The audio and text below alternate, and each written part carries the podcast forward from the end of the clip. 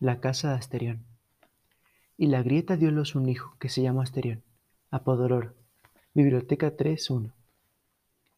Sé que se me acusa de soberbia, y tal vez de misantropía, y tal vez de locura. Tales acusaciones que yo castigaré a su debido tiempo son irrisorias. Es verdad que no salgo de mi casa, pero también es verdad que sus puertas, cuyo número es infinito, están abiertas día y noche a los hombres y también a los animales. Que entre el que quiera. Hallará popas mujeriles aquí, ni el bizarro aparato de los palacios, pero sí la quietud y la soledad. Asimismo, hallará una casa como no hay otra en la faz de la tierra. Mienten los que declaran que en Egipto hay una parecida. Hasta mis detractores admiten que no hay un solo mueble en la casa. Otra especie ridícula es que yo, Asterión, soy un prisionero. ¿Repetiré que no hay una puerta cerrada? ¿Añadiré que no hay una cerradura? Por lo demás, algún atardecer he pisado la calle. Si antes de la noche volví, lo hice por el temor que me infundieran las caras de la plebe, caras descoloridas y aplanadas como la mano abierta. Ya se había puesto el sol, pero el desvalido llanto de un niño y las toscas plegarias de la Grey dijeron que me habían reconocido. La gente oraba, huía, se posternaba. Unos se encaraban al estilo vato del templo de las hachas, otros juntaban piedras. Alguno, creo, se ocultó bajo el mar. No en vano fue una reina mi madre. No puedo confundirme con el vulgo, aunque mi modestia lo quiera. El hecho es que soy único.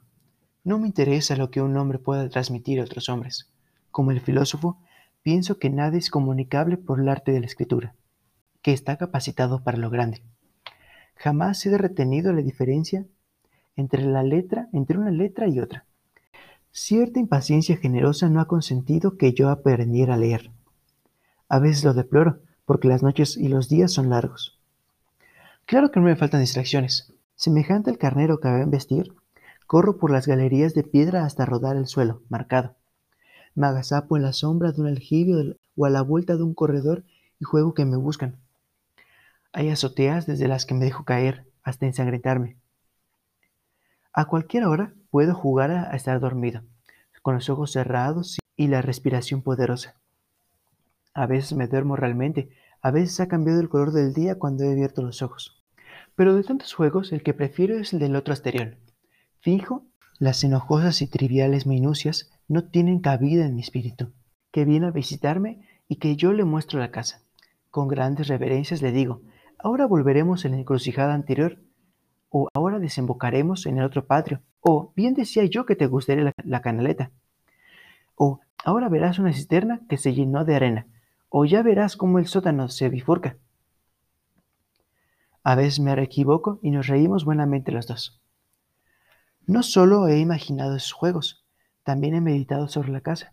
Todas las partes de la casa están muchas veces. Cualquier lugar es otro lugar. No hay un aljibe, un patio, un abrevadero, un pesebre.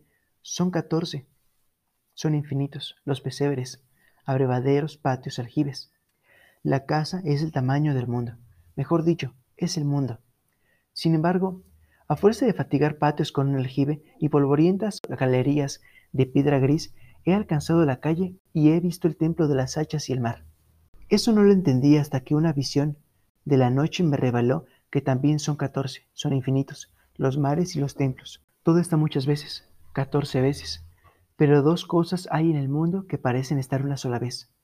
Arriba, el intricado sol. Abajo, Asterión. Quizá yo he creado las estrellas y el sol y la enorme casa, pero ya no me acuerdo. Cada nueve años entran en la casa nueve hombres para que yo los libere de todo mal. Oigo sus pasos o su voz en el fondo de las galerías de piedra y corro alegremente a buscarlos.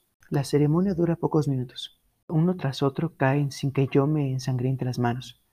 Donde cayeron, quedan, y los cadáveres ayudan a distinguir una galería de las otras. Ignoro quiénes son, pero sé que uno de ellos profetizó, en la hora de su muerte, que alguna vez llegaría mi Redentor.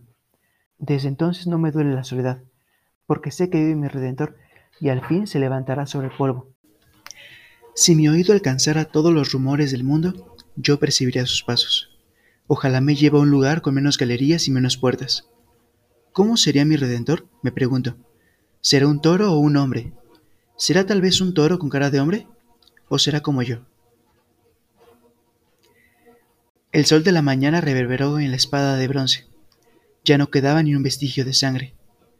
¿Lo creerás, Adriadna? dijo Teseo. El Minotauro apenas se defendió.